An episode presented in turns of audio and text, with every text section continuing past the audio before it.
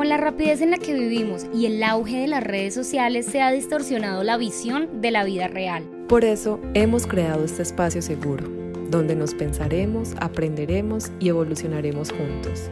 Contigo compartiremos nuestras experiencias, pensamientos y temas de interés con invitados especiales. Esto es Entre mi amiga y yo, el podcast de Tania y Leila.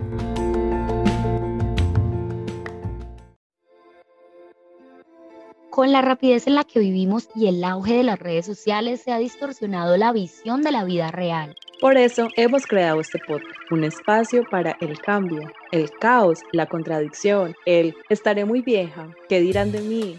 Amiga, ¿y qué hago?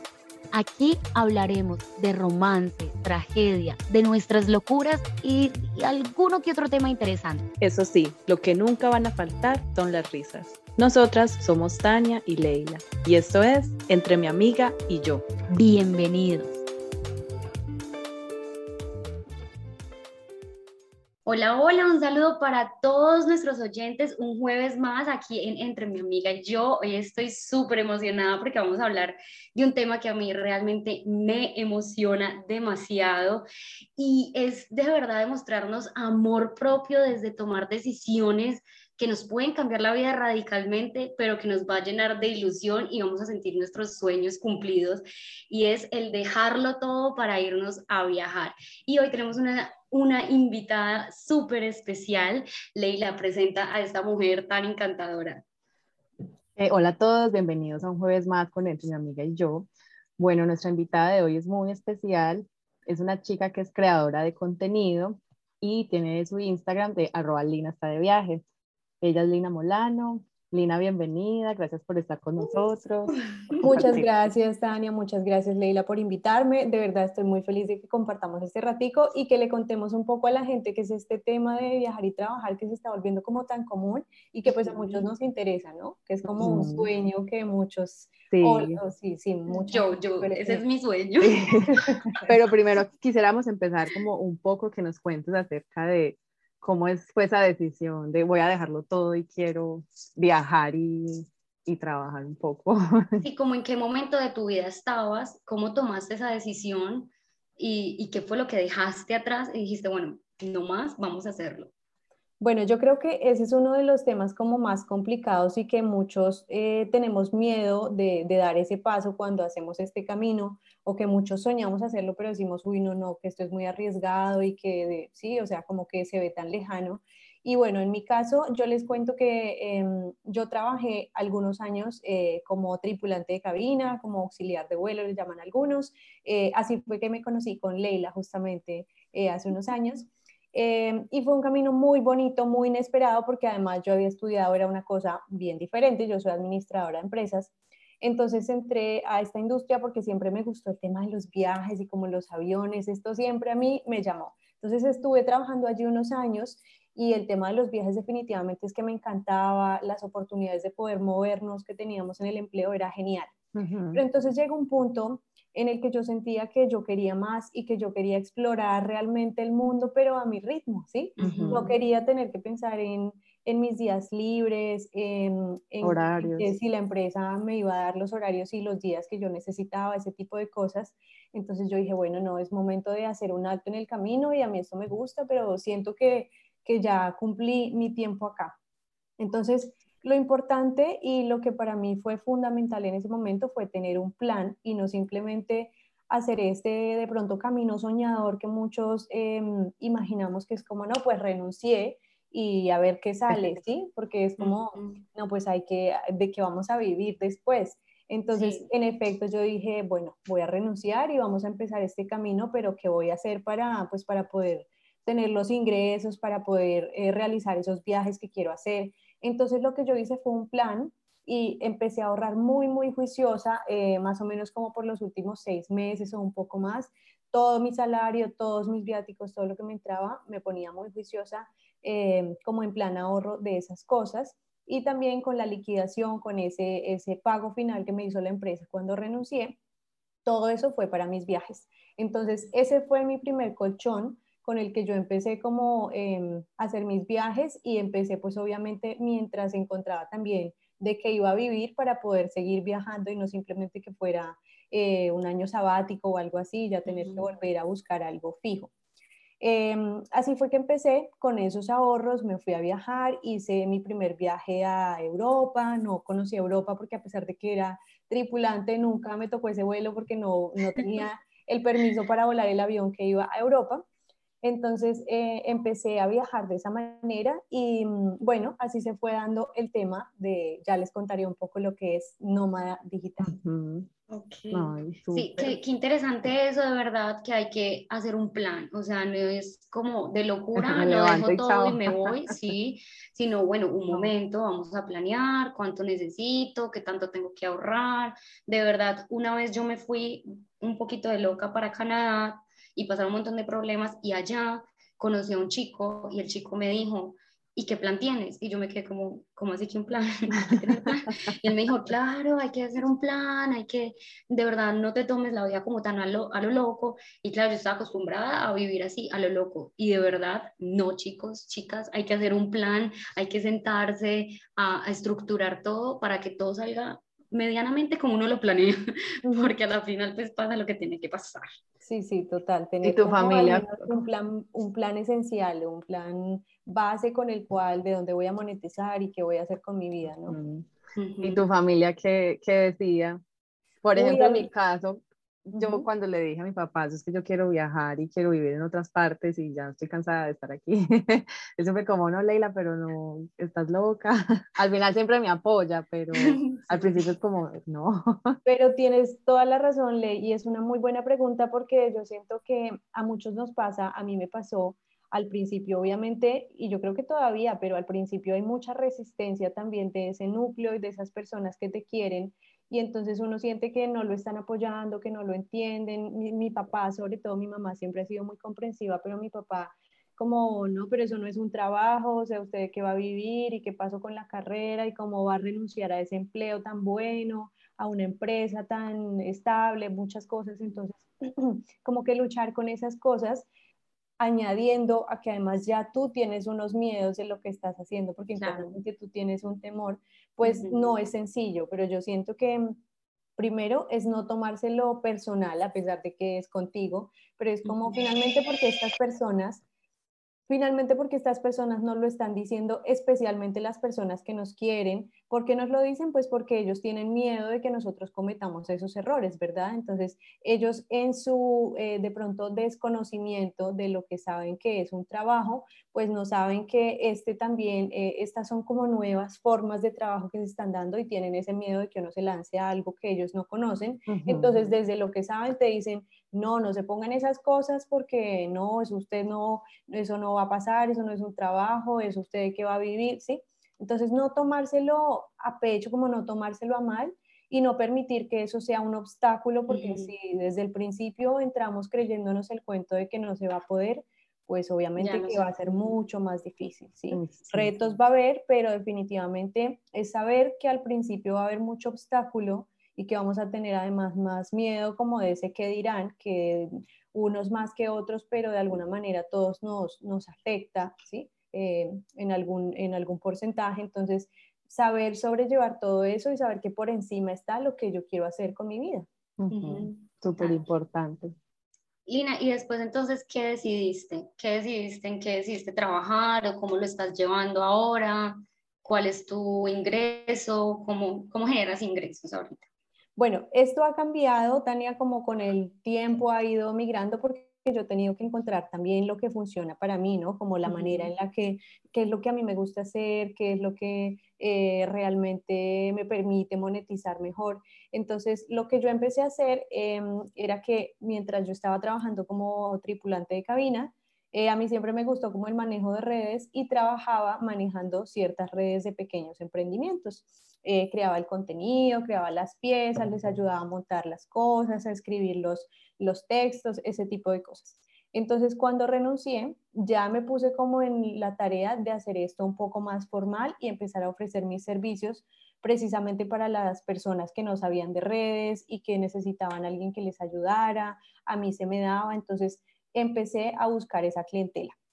Y obviamente la práctica finalmente hace el maestro, yo buscaba cursos, buscaba cosas, buscaba videos, investigaba, pero este, ahora les voy a contar bien en detalle lo que hago yo, pero lo que quiero eh, empezar a decir es que no hay un solo camino, ¿no? No es simplemente que si tú quieres viajar, tienes que hacerlo igualito a mí, sino que tienes que encontrar eh, lo que te gusta y en lo que eres de pronto bueno para empezar a mirar de qué manera yo puedo volver esto como un trabajo a distancia, ¿no? Em, entonces, bueno, yo empecé a hacer esos trabajos mientras estaba en Europa, nos íbamos moviendo, yo viajo mucho con mi esposo, entonces en ese momento él tenía ya también un trabajo que podía hacer a distancia y nos empezamos a mover de esa manera. Y ahí como que fue cogiendo forma para mí el tema de ser nómada digital que para los que no sepan, nómada digital se refiere a la persona que viaja y trabaja al mismo tiempo, que es lo que yo hago hoy en día. Entonces, buscar trabajos que puedas hacer desde cualquier parte. Entonces yo empecé con eso y ya cuando tuve más experiencia, entonces empecé a hacer, por ejemplo, em, a la par yo iba construyendo mi audiencia en Instagram sobre los viajes, sobre lo que estaba conociendo, dando muchos tips para la gente que lo quería hacer y a esas mismas personas empecé a ofrecerles mis servicios, mis asesorías para crecer en Instagram, para ser viajeros, todas esas preguntas, pues entonces yo les ayudaba a resolverlos y empecé también a crear como una base de clientes desde ahí. Ya luego entonces con esa misma experiencia que obtuve de enseñarle a la gente personalmente em, cómo crecer en Instagram, con todo lo que ya yo iba sabiendo, entonces hice un curso oficialmente, entonces el curso ya era online y eso ya era algo que significaba para mí un ingreso pasivo, entonces ya yo no tenía que estar ahí todo el tiempo, sino que yo vendía mi curso que estaba montado en una página web y así también era otra forma de monetizar y una cosa llevaba a la otra y al mismo tiempo yo me encargo de seguir creando el contenido para mis redes sociales y pues eso me ha traído también colaboraciones con marcas, obviamente, entonces invitaciones a diferentes destinos, invitaciones a conocer productos, a conocer servicios, unas pagas, otras no, obviamente al principio como todo tuve que entrar a tocar muchas puertas, algunas se abrieron, muchas no se abrieron, pero de eso se trata precisamente, ¿no? De uno ir construyéndose ya como marca personal y como, como trabajador. Entonces, hoy en día, ya como después de todo este proceso,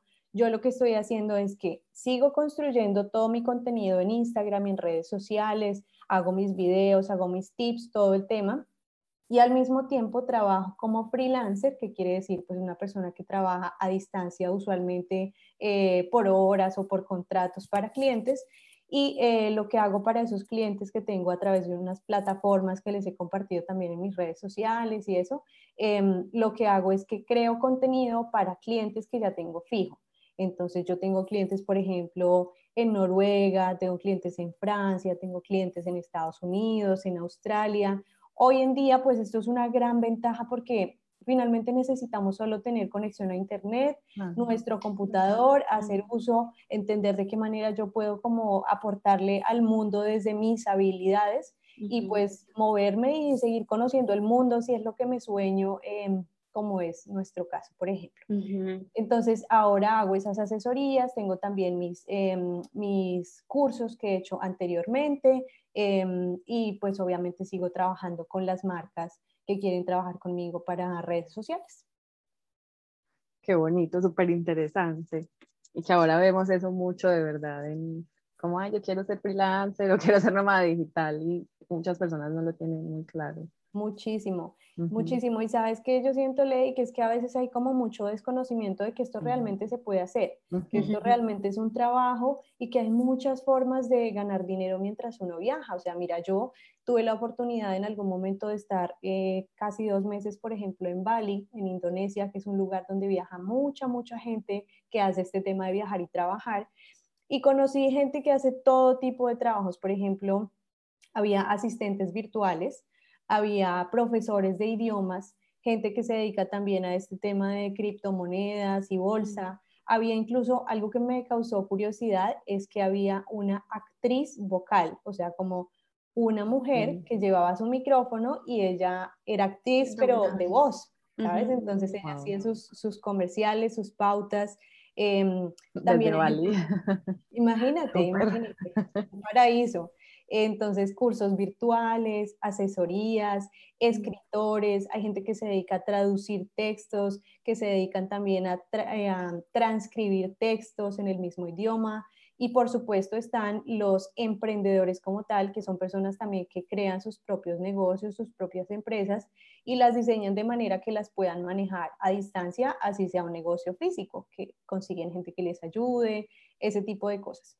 Como les decía, lo importante para mí es que primero explotemos todo ese conocimiento que tenemos, cosas que de pronto hemos estudiado, cosas que de pronto eh, nos han interesado desde siempre, así no sea directamente lo que estemos haciendo en el momento, mirar de qué manera podemos reinventar ese trabajo, yo qué podría hacer, no, pues si yo soy, yo qué sé, por ejemplo, un médico, uno diría, no, pues un médico tiene que estar sí o sí ahí, pero hoy en día también hay asesores que, que, que hacen consultas a la gente virtualmente, que se dedican a, ayudarles con su, yo qué sé, con su plan de alimentación, con muchas cosas, con, con planes para llevar un mejor estilo de vida y son cosas que tienes que encontrar tú que realmente te gusten y de qué manera pues puedo eh, ejercer esas cosas que me gustan y para las que soy buena eh, a distancia, ¿sí? Sí, es sí, yo creo que ahorita gracias a, al Internet se ha cualquier trabajo se puede digitalizar y se puede monetizar por Internet.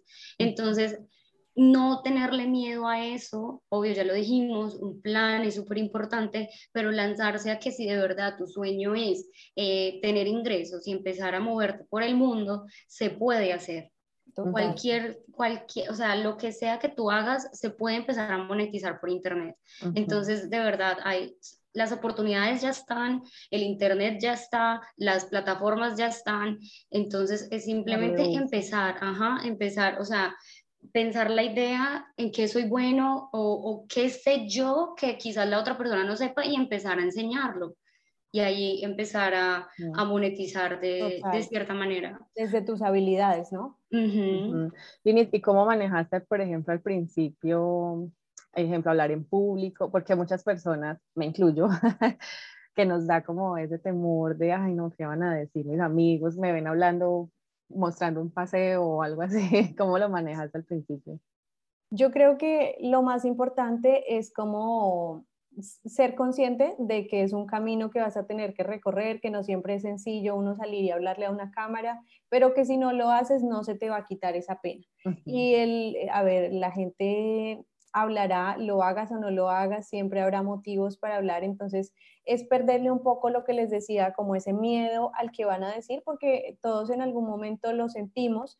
Em, y por ejemplo, para mí era difícil, sí, al principio, a ver, afortunadamente no recibí tantos comentarios así, pero de pronto que te digan, ay no, pues la influencer ahora, y tú con, con este temor que ya tienes internamente y que venga de pronto alguien y te diga ese tipo de cosas, eh, pues, de pronto te lo dicen broma, pero, pero si tú estás como un poco todavía en esa inseguridad, pues te puede afectar, ¿sí? Entonces, saber que la única manera en la que le vas a perder el miedo a la cámara es hablando a la cámara, ¿sí? Que si tienes que, que a ver, yo qué sé, que quieres crear contenido para Instagram y mm, vas a hacer unas historias y te da pena, pues si las tienes que hacer cinco veces, hazlas cinco veces, ¿qué pasa? No pasa nada, al final todos somos humanos, todos nos equivocamos y, es la manera de, ir ganando confianza. Igual pasa con, las habladas en público, con, no sé, con empezar a tratar de hacer esos contactos. Siempre va a ser un poquito más retador al principio, pero, pero yo siento que es como saber que todo esto me va a ayudar a, cumplir ese sueño y esa meta que tengo finalmente, ¿no? y que al fin, como tú dices, ay no, ¿qué se cree la influencer ahora? Así empezó todo el mundo, o sea, empezó siendo nadie haciendo un video y después la gente fue llegando orgánicamente y ahorita son pues top influencer, entonces pues igual te pasó a ti, tú ahorita también tienes muchos seguidores, te va re bien, viajas, conoces, tienes tu, tu página de viajes, lindas de viaje, entonces es, es, es así, o sea, es dejarle el miedo, empezar y y sí, y que me digan, ay, sí, ahora se cree, pues sí, imagínate, y ya. Claro, o sea, si me creo el cuento yo, entonces, ¿quién se lo va a creer? ¿Quién se lo va a creer? total. Y finalmente, la constancia, la constancia aquí es clave porque no todos los días te vas a levantar con la misma motivación y cuando tú ves gente por ejemplo, en mi caso, gente que crea contenido de viajes, pues obviamente eh, lo disfrutamos mucho, eh, la pasamos increíble, conocemos lugares muy lindos, pero también hay mucho trabajo detrás de eso, como detrás de cualquier trabajo. Entonces, tú tienes que saber que vas a, a, o sea, que estás dispuesto a sacrificar de pronto la comodidad de un trabajo fijo que ya tienes, de un salario fijo, por eh, tener otras cosas que quieres en tu vida, como la posibilidad de viajar, como la posibilidad de conocer muchas cosas, muchas personas, en fin, lo que sea tu meta, eh, pero que siempre va a haber como ese costo de oportunidad, ¿no? Y estar siempre muy claros en cuál es, cuál es mi objetivo y si hoy no hay motivación, pues hay constancia y hay disciplina. Total. Y lo bonito, por ejemplo, en tu caso es que, bueno, en tu esposo también es nómada digital. O sea, pues encontrar como esa pareja que, que, hagan como lo mismo, muy chévere. Sí, sí, sí, total. Eso, mira, eso para mí ha sido una ventaja, aunque ahorita, hoy en día, él ya no es nómada digital, porque por cosas del destino resulta que Carlos eh, trabaja eh, en software, ¿sí? Básicamente, eh, desarrollador, programador, ingeniero de software en este momento. Y precisamente nosotros vinimos a España porque a él le salió un trabajo presencial con una empresa acá muy bueno y fue una muy buena oferta, eh, pero entonces ya dejó de ser em, remoto como trabajaba antes para otras empresas. Eh, sin embargo, pues lo que tratamos de hacer es que tratamos de viajar en fines de semana o de organizar algunos días de pedir sus vacaciones, que afortunadamente puede sacar unos días u otros, y tratar de viajar en esos tiempos. Sin embargo, si nos, perdón, No, ¿y siempre viajan juntos o digamos que tú te puedes, la, mayoría, la mayoría de las veces viajamos juntos porque él tiene la facilidad de adaptarse como a esos tiempos libres. Eh, pero si no, pues también, o sea, aprovechar las cosas y, disfrutarlas como vengan, ¿no? No siempre tienes de pronto eh, una pareja con la cual viajar o no siempre de pronto esa persona está disponible para hacerlo al mismo ritmo que tú quisieras, entonces que eso tampoco sea un obstáculo, sino que pues que finalmente si ese es mi objetivo y si ese es mi camino, pues hacerlo sola si hace falta, mirar de qué manera me organizo, em, pero definitivamente que ese no sea como algo que te detenga, porque también hay mucha gente viajando sola, ¿no? Hay gente que de todo tipo de perfiles, mochileros, gente que se queda por mucho tiempo en un mismo lugar, hay gente que viaja con hijos, eh, que a veces uno dice como, uy, pero con niños, qué complicado. Sí, pues yo no estoy diciendo que sea sencillo, puede que la logística sea un poquito más difícil, pero no quiere decir que porque tú ya tengas hijos, entonces no puedas seguir viajando, o sea, hay muchas, muchas formas. Y yo siento que el camino no está escrito, ¿no? Lo escribimos nosotros mismos y se trata de encontrar esa identidad y mm, pues apoyarnos en las cosas que sabemos para, para seguir viajando como nos gusta. Tina, una pregunta. Al principio, ¿tú te fuiste de mochilera? ¿Hiciste alguna vez así como muy mochilero o siempre te quedaste como en hoteles, eh, no de lujo, pero pues hoteles no tan mochileros? ¿O cómo empezó como todo este, este viaje? Bueno, nosotros empezamos esos primeros viajes que hicimos largos, sí los hicimos junto con mi esposo, entonces digamos que siempre fue eh, rentable para nosotros Airbnb más que hostales. Digamos que cuando tú viajas con otra persona, muchas veces Airbnb, esta plataforma, eh, pues ofrece buenos precios para cuando uno viaja ya más de una persona. Eh, el tema de los hostales no fue mm, tan para mí, pero no como, ay, no, los hostales, sino porque es que cuando tú estás trabajando y viajando a la vez, tú necesitas un lugar mm. donde puedas tener un buen descanso y donde puedas tener un lugar, por ejemplo, silencioso para trabajar, ¿sí? Y muchas veces, pues los hostales son lugares geniales, pero como para hacer amigos, para conocer otra gente que está viajando sola. Entonces son espacios distintos y de pronto no encuentres eh, la posibilidad de, mm, digamos que de trabajar tan concentradamente o de hacer tus cosas. Para todo igual hay diferentes tipos de hostales, pero nosotros empezamos viajando así en Airbnb pero ahorrábamos más, digamos que en otras cosas. Por ejemplo, el tema del transporte, siempre obviamente transporte público. Nosotros somos súper caminadores, entonces caminamos las ciudades enteras todo el día, mejor dicho, flacos así, volvimos de ese Eurotrip porque caminábamos día y noche de verdad eh, en pleno verano, entonces volvimos súper flacos. Em, y también, por ejemplo, el tema de la comida, entonces tratábamos de hacernos nuestros desayunitos, em, tratábamos de hacer, em, digamos, comprar sándwiches o comprar cositas no siempre sándwich porque entonces si uno hace viajes largos se enferma de comer solo sándwich, ¿no? Pero para los que no saben, por ejemplo, cuando uno va a una ciudad grande puede ir a los supermercados principales y encuentra también mucha comida buena, preparada a menores precios, entonces no siempre tiene uno que, si de pronto uno va un poco más justo de presupuesto o quiere estirarlo para más tiempo, pues una manera de hacerlo es ahorrarse, por ejemplo, eso en comida en vez de estar de restaurante en restaurante, ¿sí? Para comer bien, pero no comer caro. Em, y nada, pues hay muchas, mucha información también en internet de cómo ahorrar en tal lugar o qué planes hacer gratis en tal lugar. Y en tu perfil. En mi, en, mi perfil los tienen todos. Sí, después. Sí, sí, sí. Lini, de eh, pronto un tip así cortico como para las personas que quieran viajar solas y les da miedo. Que o sea, ¿cómo te sentiste tú al principio? ¿Qué les dirías a, a esas personas que tienen miedo? Pues yo siento que una manera fácil y realista de empezar a viajar y de perderle de pronto ese miedo podría ser ir a lugares que de pronto estén eh, como muy bien calificados para gente que viaja sola. Hay destinos que obviamente son más sencillos, eh, no sé, porque viaja mucho extranjero, porque ya los planes están muy bien armados, porque de pronto hablan el mismo idioma que tú hablas y eso te da confianza, ese tipo de cosas y segundo, también de pronto, si tienen la posibilidad, yo me inclinaría, porque si son tus primeros viajes, pues mira la posibilidad de pronto de, de contratar un tour. A ver, yo hoy en día no lo hago mucho como de que me organicen todas las vacaciones porque yo ya lo sé hacer. Pero si es la mm. primera vez que yo salgo, si de pronto no tengo mucho el conocimiento, si me siento muy asustado, pues de pronto el tour sea una buena opción para que me lleven, me traigan, me muestren cómo más o menos es la movida, cómo es yo que sé, el tema en el aeropuerto si no lo he hecho. Entonces, esa puede ser una muy buena opción. Y también para la gente que viaja sola, como tú lo dices, ahí sí me parece que es una nota el tema de los hostales, porque finalmente el que viaja solo quiere conocer más amigos y más gente en la ruta y armar su combo para irse a hacer el tour de no sé qué en la ciudad y así finalmente se trata mucho los viajes también pues de, de, conectar con más personas. Entonces el tema de los hostales me parece que sería una muy buena opción para el que quiera hacer amigos en el camino. Y ahorita, ¿qué, qué, qué quieres tú? Ahorita estás en España, ¿te quieres quedar ahí un tiempo? ¿O ¿Tienes planeado un viaje pronto? ¿O cuáles son tus planes ahora? Bueno, mis planes en este momento em, son quedarnos en España. Nos gustaría mucho eh, en un tiempo más adelante, si las cosas se nos dan, poder esperar y tener nuestra ciudadanía, porque también nos abriría muchas puertas. Entonces, estamos apostándole un poco a ese tema. Eh, sigo trabajando para mis clientes, sigo haciendo mis asesorías, sigo creando contenido para mis clientes y ese es algo como a lo que le apunto mucho.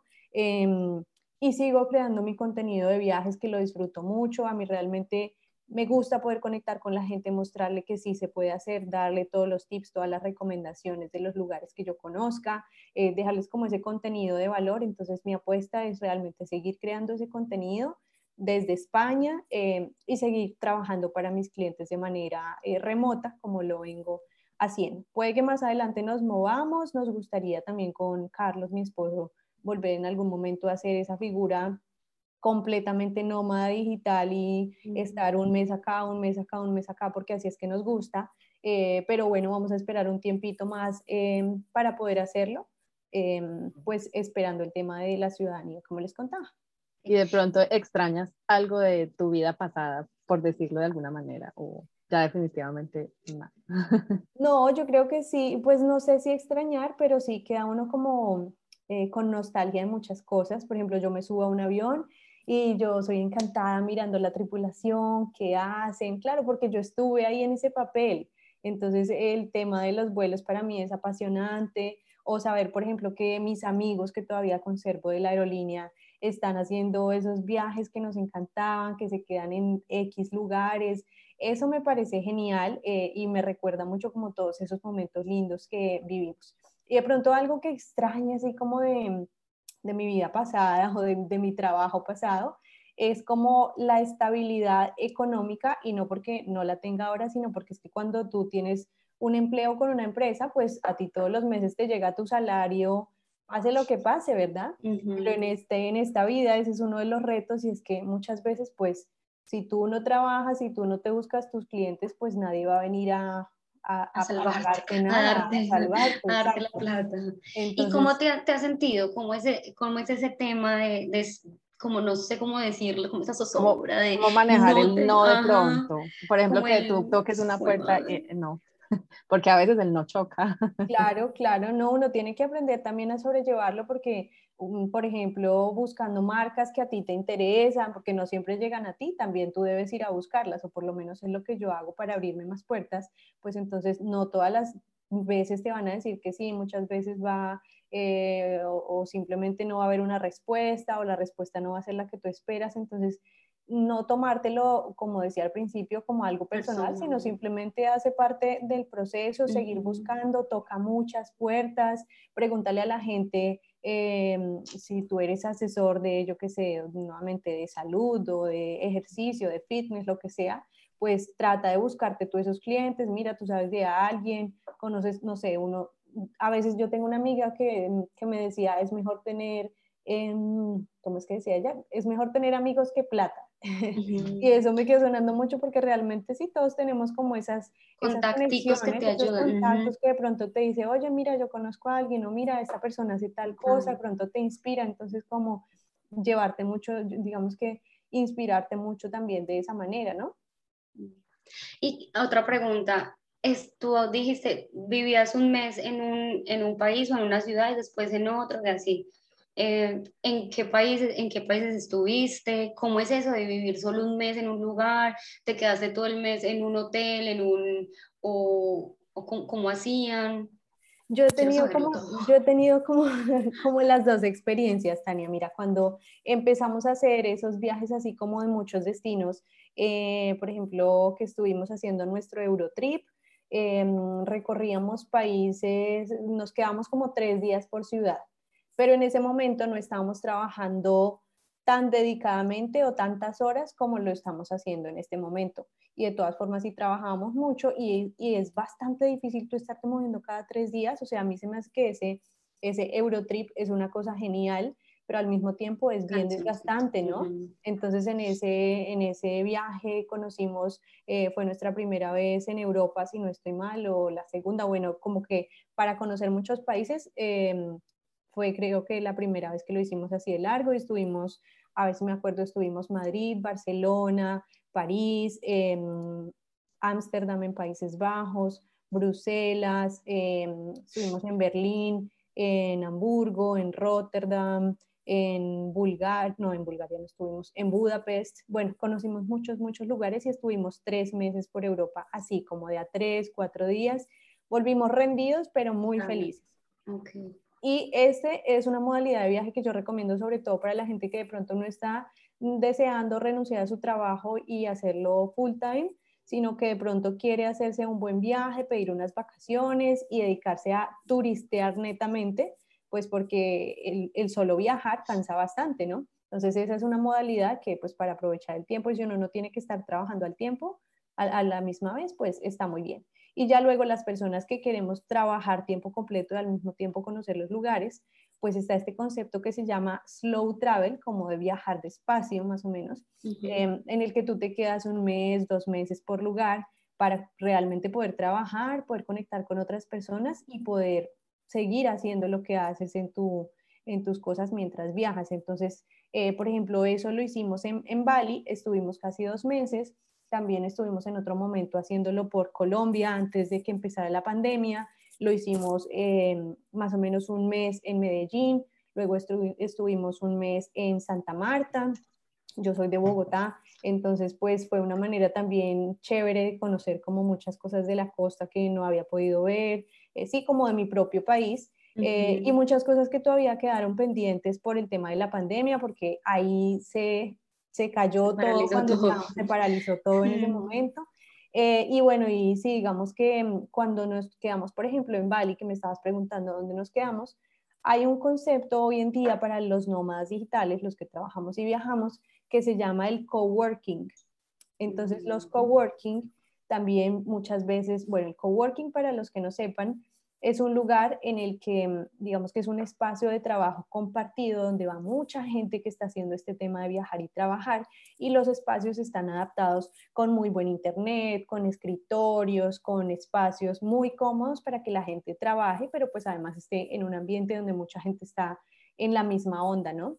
Y digamos que a la par con este tema del coworking, eh, que hoy en día incluso yo estaba, eh, hace poco estuve en Colombia y vi que ya a veces los edificios o los centros comerciales tienen coworking, este tema como que se está abriendo mucho y ya se habla de los coworking. Y hay un concepto similar que es el co-living. Entonces el co-living es precisamente un espacio igual para los nómadas digitales, para las personas sobre todo que viajan y trabajan, para que vayan y se hospeden allá y pues está optimizado Em, en el sentido de que tiene muy buen internet, tiene un buen espacio, por ejemplo, de trabajo dentro de la misma habitación.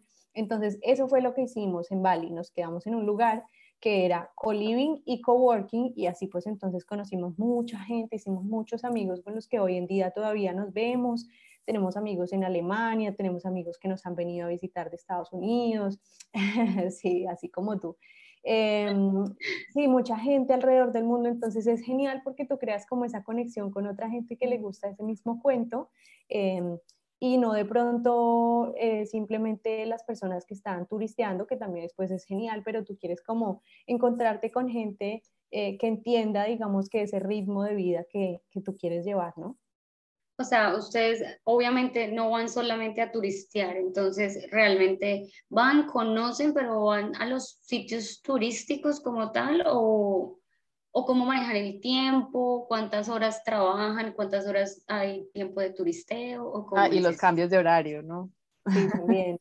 Sí, sí, sí. Pues, por ejemplo, en ese momento de, de, Bali, digamos que yo manejaba mis horarios ya, entonces yo trataba de hacerlo en mis tiempos. Em, Carlos, mi esposo, también, él trataba como de manejar sus tiempos, entonces lo que hacíamos era que, por ejemplo, en las mañanas eh, nos íbamos de turismo y sí, nos íbamos a los lugares así súper turísticos, súper el, el, lugar imperdible ta, ta, ta, entonces íbamos a conocer, rentamos una motico, que allá son súper comunes una motico, entonces nos íbamos a explorar en las mañanas y ya en la tarde trabajábamos en el coworking eh, hasta ya, digamos que la nochecita.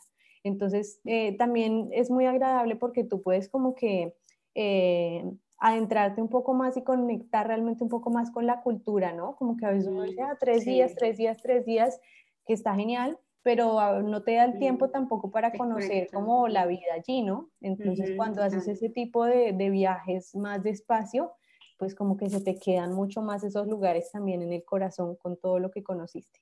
Claro, porque conoce realmente la vida que de, de, ese país, de esa ciudad, porque si uno va de turismo y, y, vive el turismo y chao, dos, tres días, muy bonito, muy bacano, ya, ahí fue. Ya, se acabó, exacto, que está muy bien, o sea, ninguna es mejor que la otra, simplemente entender que son distintas maneras de, de viajar, ¿no? Y que debemos encontrar la que sea mejor para cada uno y, no es muy cansón porque me ve, no sé, siento que, es, que alguien me está diciendo que pregunte si no es muy cansón vivir así, como que en ese ritmo, como, no sé.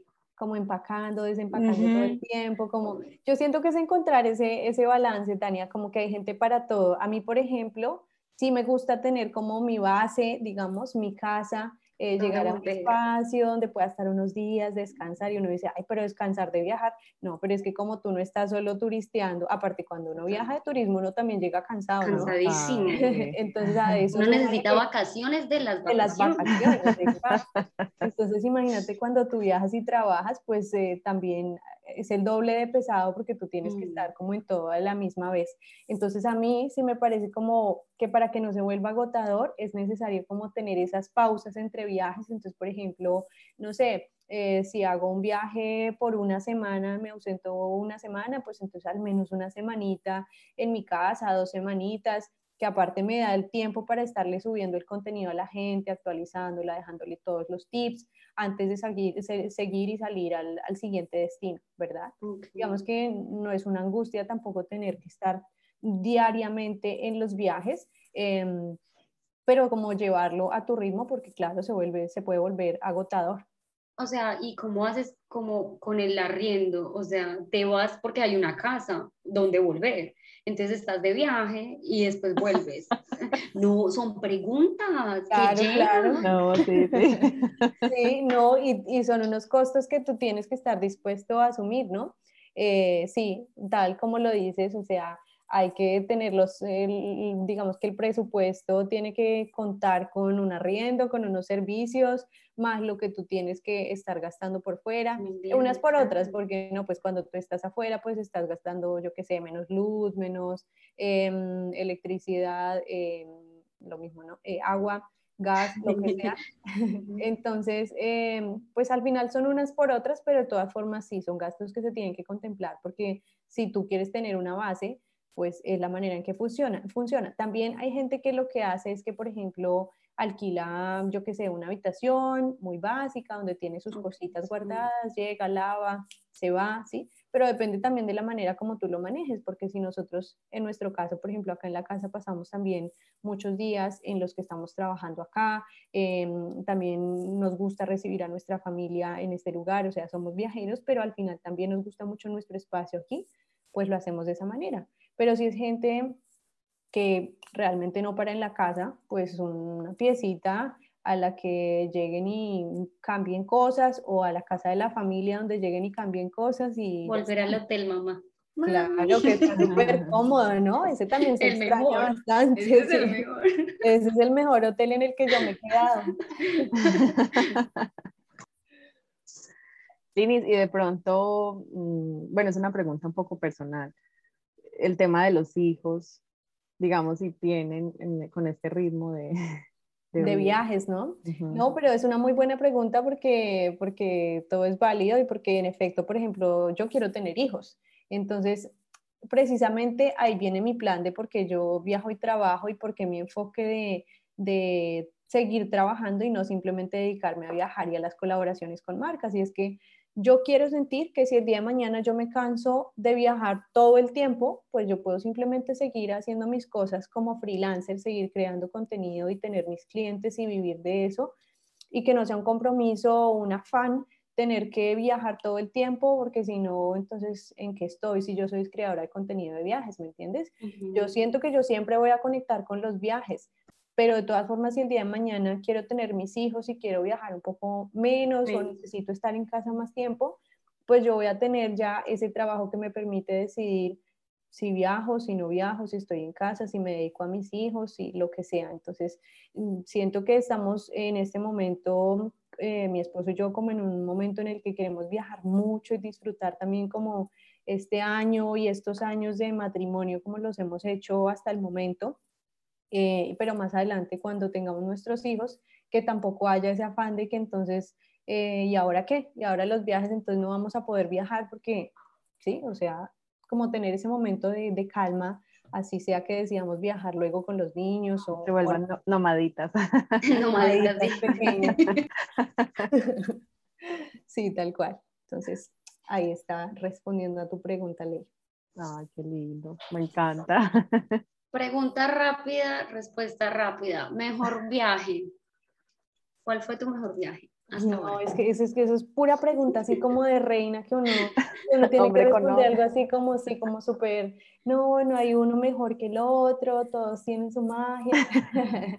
Pero sabes que yo siento que no por el destino, sino por la experiencia que tuve, creo que uno de mis favoritos tendría que ser Bali, definitivamente porque es un destino que siempre me soñé, que miren, no les miento, el día que aterrizamos en Bali yo lloraba a cántaros, pero de la felicidad, de saber cómo ese, ese sueño cumplido, como esto que se veía tan lejano y finalmente aquí estamos.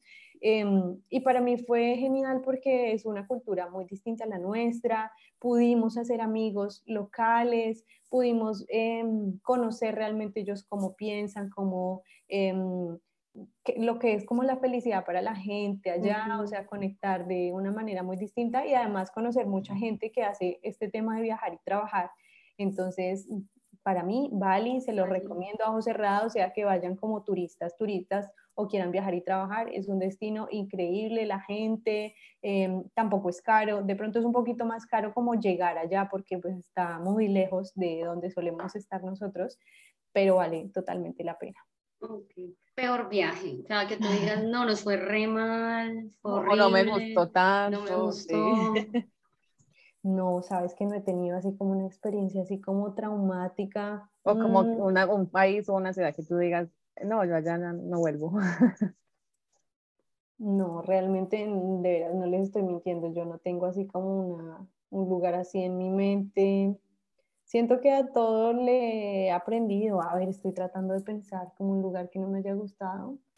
No, em, no, está muy difícil esa pregunta, pero bueno, a ver, como de pronto una, más bien les cambio como por una mala experiencia que tuve en un viaje y fue en ese mismo, curiosamente, en este viaje de Bali, eh, pero precisamente les comparto esto como para que se vea que no todo es color de rosa ni siquiera en los viajes, o sea, las cosas uno planea, como decía Tania al principio, pero no todo necesariamente le salga perfecto.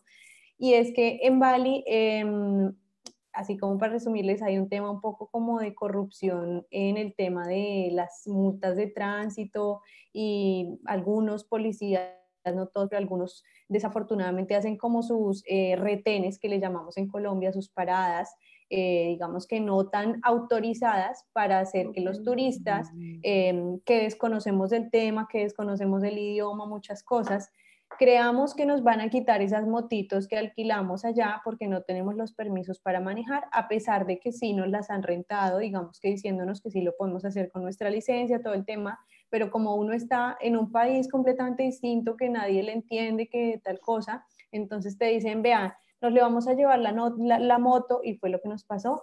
Eh, y se tiene que presentar en la corte mañana, ta, ta, ta, o si no, nos tiene que pagar tanto en este momento y acá le damos un recibo para que no, no se la tengamos que quitar en este momento. Entonces, pues fue así como medio estafa, después nos enteramos, nos habían sacado un montón de plata eh, y pagamos la novatada. Y pues además del dinero, es como esa sensación maluca de tu sentir que, que te están estafando, pero que no puedes hacer nada, ¿sí? Eso fue como una, experiencia, afortunadamente fue la única así como maluca que tuvimos en ese lugar, entonces teníamos ya después como un poco de miedo de andar en la moto porque no sabíamos qué iba a pasar, luego hablamos con otra gente local y así, bueno, ya nos explicaron el manejo que se le debe dar a eso, pero sí es un poco como volver al tema que les decía de no todo va a salir perfecto y está bien y no por eso tratar de encasillarnos de que un destino sea bueno o malo, sino pues las cosas son experiencias. Son experiencias. Bueno, ya saben si vamos a ir a Bali, Leila, ya sabemos ustedes también oyentes, ojo con las moticos. Ojo con las moticos, ojo con las multas que son así como medio medio scam, infórmense del tema y ya, sí. la bueno porque Bali es un destino increíble. Lina, la comida más extraña que tú digas, uy, no, ¿qué fue eso? La comida más extraña, eh, sobre todo el nombre, yo me acuerdo mucho de un plato que probamos en Hamburgo, en Alemania, yo no sé si tú lo has escuchado, Leila, porque no sé cómo se llame, eh, obviamente en, en, alemán, pero recuerdo que nos dijeron que a eso se le llamaba el vómito del pescador. bueno, ya, con, ese nombre, ¿quién se come eso? nosotros siempre hemos sido, con Carlos, siempre hemos ido muy a probar toda la comida local, entonces la probamos, pero eso tenía una pinta de, como de vómito. De, vómito, literal. Pero es porque era como una carne, así como la manera en la que la preparaban, que así como toda regada en el plato y tenía como unos huevos que tal vez iban como medio crudos, ya no me acuerdo porque fue hace un par de años, pero sí recuerdo que fue muy rara experiencia empezando que le pusieran ese nombre y que no mucha gente se atrevía a probarla por eso mismo. Obvio, con ese nombre, ¿quién se lo come? Imagínate.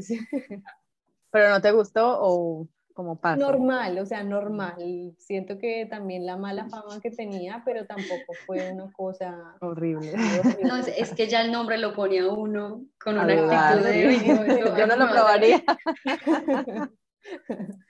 Ahí ya te gradúas como viajero pro con ese tipo de cosas.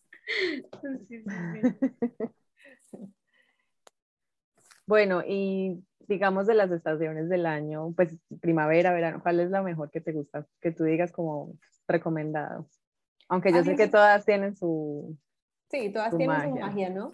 Eh, a mí me gusta mucho de todas formas el verano. Sin embargo, cuando yo estaba en Colombia y no había vivido, vivido, vivido realmente un buen tiempo en el verano, uno dice, ay, qué rico el verano, no sé qué, y es como lo que mi hermana me dice hoy en día que ya está en Colombia y yo aquí en España, ay, qué rico verano, yo quiero decir a viajar en pleno verano, yo le digo, no, no. sabes lo que estás diciendo, porque el verano el verano es muy fuerte realmente, o al menos aquí en Europa es una cosa muy fuerte y para uno turistear, pues uno quiere caminar, uno quiere recorrer, eh, andar por la calle, entonces con ese calor tan fuerte, uff, llega a ser bastante retador. Pues yo creo que los inicios del verano son bastante agradables y también, o sea, como esta transición primavera, primavera a verano es bastante agradable porque hace mucho sol. Yo soy mucho como de sol, a mí me encanta que me dé el sol, sentir la luz, sentir como ese calorcito en la piel, me encanta. Em, y luego también como esa transición de verano a otoño, pues igual es una temperatura muy agradable y sobre todo hay muchas horas de luz.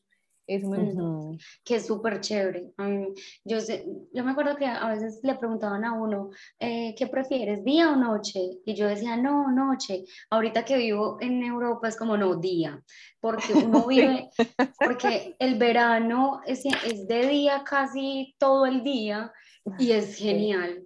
Pero en invierno son solo cuatro, pues acá en Alemania son como cuatro o cinco horas de luz y, y uno se siente cansado todo el tiempo, con ganas de dormir y no no te quieres levantar porque como que no ha salido la luz, no sé. Más el frío. Ajá. Por ejemplo, en Bogotá, uno, eh, a ver, en Colombia suele amanecer a las seis, seis y media de la mañana, ya está aclarando. Pero aquí cuando es invierno puede, puede ser ocho y media, nueve de la mañana y todavía está, todavía está oscuro. no te quieres parar porque es que tu cuerpo te dice que todavía es hora de descansar. ¿sí? total. Entonces sí, yo siento que de todas formas sí juega un poco el papel las estaciones juegan un papel en, nuestro cuerpo, pero bueno, como decía Leila, aprender a, mm, disfrutar cada, mm, cada, temporada. Por ejemplo, a mí lo que me gusta del invierno para viajar es que muchos lugares turísticos están más vacíos. Más vacíos, total. Entonces no le tocan a uno tantas Las filas. Ajá. Y es otra manera de recorrer el lugar también muy agradable. Y que igual los paisajes también en invierno son bonitos cuando cae nieve, se ven bonitos, todo blanquito. Exacto, exacto. tiene su magia. Tiene todo, todo tiene su magia. Definitivamente hay que aprender a, aprovechar y a disfrutar las circunstancias como vengan, ¿no? Hace poco me pasó en, fuimos a Turquía eh, y yo ignorantemente como que asumí que iba a estar haciendo calor, no sé qué pasó con, con conmigo. conmigo en ese momento y con mi conocimiento viajero y experiencia viajera, porque no sé, no revisé y claro, estaba haciendo bastante frío esos días porque de todas formas eh, sigue siendo una época de invierno en Europa, entonces em, igual la pasamos genial, pero sí también como que eso es algo que de pronto la gente quiera contemplar cuando vaya a viajar y es que de pronto no se encuentre más que con invierno, no sé, con una temporada de lluvias, por ejemplo. Okay. Con, con una temporada en la que no se pueda salir mucho o en la que em, eh, la atracción que sea que quieran ver de pronto no esté disponible porque no todo el año las cosas pueden estar abiertas, ese tipo de cosas. Sí, como cuando los extranjeros van a Colombia y se van en Bermuda y, llegan a Bogotá y es frío y es como, pero, pero ¿por qué si me dijeron que era el Caribe, que era caliente? no, amigo, tienes que buscar en Google. Googlealo, es frío. sí, total, total. Eso es una cosa que mucha gente no sabe, ¿no? Que en Colombia como a veces, sí, a veces me preguntan como, bueno, ¿y, ¿y, qué climas en Colombia? ¿Es caliente o no, no, es que tenemos todos los climas, solo que todo el año el mismo clima. Eh, bueno, aunque ahora en Bogotá el clima está una cosa loca, pero bueno, eso ya es otro tema, por todo lado en general. Bueno, Lina, no, muchas gracias por haber estado en nuestro podcast, gracias por compartirnos tu conocimiento, de verdad que muy interesante todo, yo sé que quedan muchas dudas por ahí, pero eh, tranquilos, la pueden, igual la pueden contactar a ella en el Instagram para que hagan los cursos o para que miren los tips que ella tiene, ya saben que viajar es posible y trabajar a la vez, así que el que quiera y se va a animar, hágalo, hágalo. Cumplir esos sueños.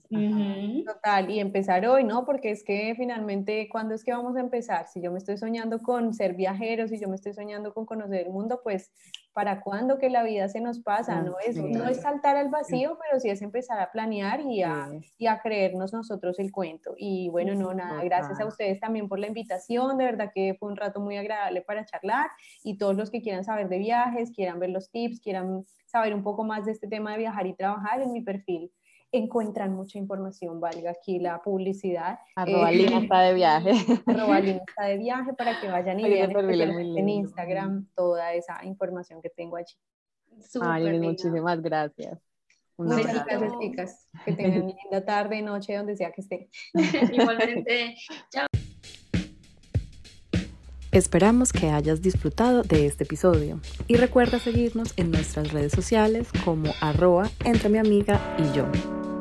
Donde podrás encontrar más información acerca de nosotras, nuestros episodios, invitados y compartir tu opinión.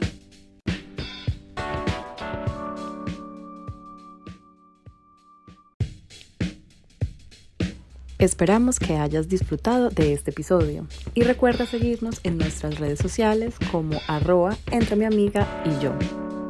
Donde podrás encontrar más información acerca de nosotras, nuestros episodios, invitados y compartir tu opinión.